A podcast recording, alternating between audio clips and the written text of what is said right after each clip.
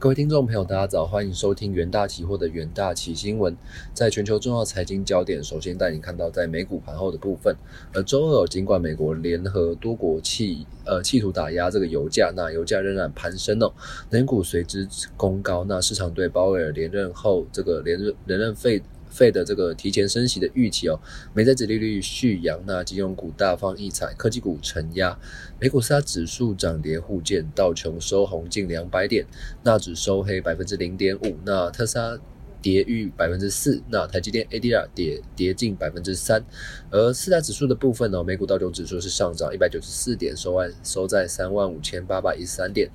那沙哥指数下跌七十九点，收在一万五千七百七十五点，标普五百指数上涨七点，收在四千六百九十点，费城半导体指数则是下跌十二点，收在三千八百三十四点。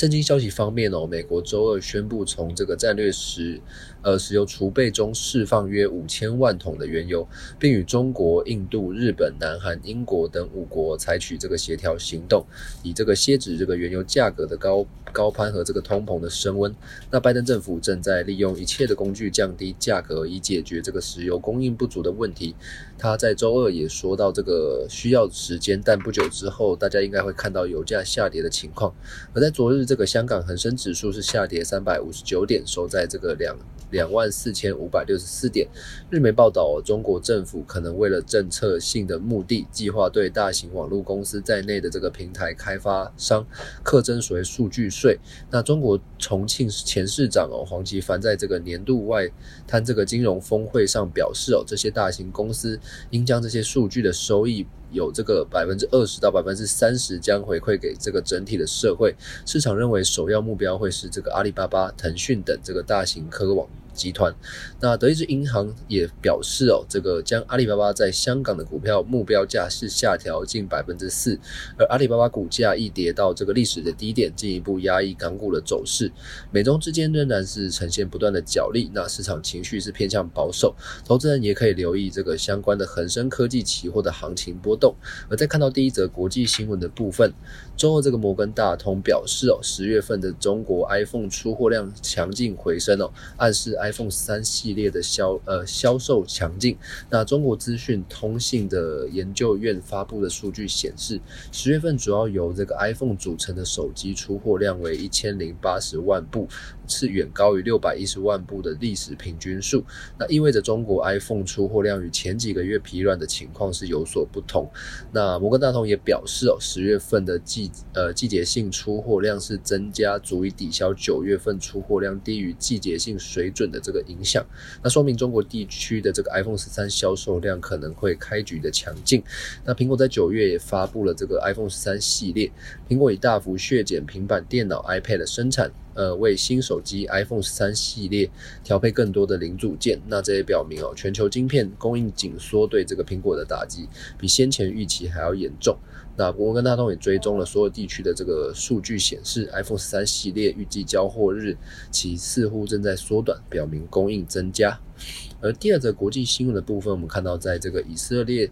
在这个昨天哦，他们也宣布，该国已正式展开五到十一岁儿童 COVID-19 的这个疫苗接种，使用的是辉瑞 BNT 疫苗。那以全全世界来看哦，以色列 COVID-19 的疫苗接种方面做法是相当的积极，但由于该国的低龄人口数量是众多，那疫苗覆盖率也迟迟难以进一步的拉高。那以色列卫生局告诉那些这个告诉那些有符合这个疫苗接种条件幼童的这个家长，那美国已针对五岁以上的族群实施 COVID-19 的疫苗接种。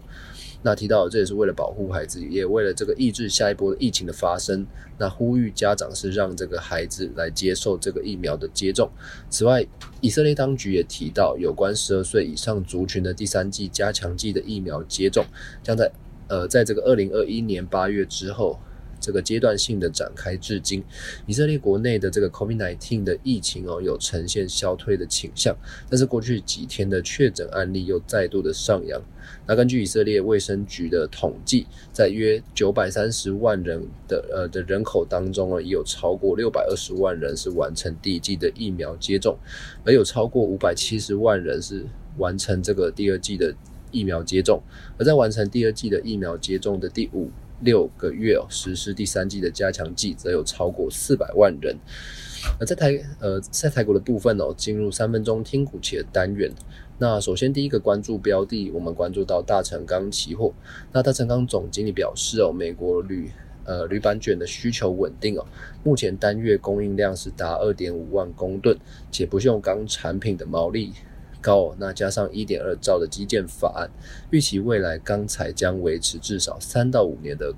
持续的这个供不应求。那国内研究机构也表示。预估大成钢今明两年的营收与获利均呈现成长的态势，而随着这个经济复苏，美国不锈钢、铝卷板还有这个扣件等需求上扬，而近期大成钢积极扩仓扩充德州厂的产能，那预计明年六月能够开始贡献营收。那大成钢周二中场是上涨二点百分之二点九二。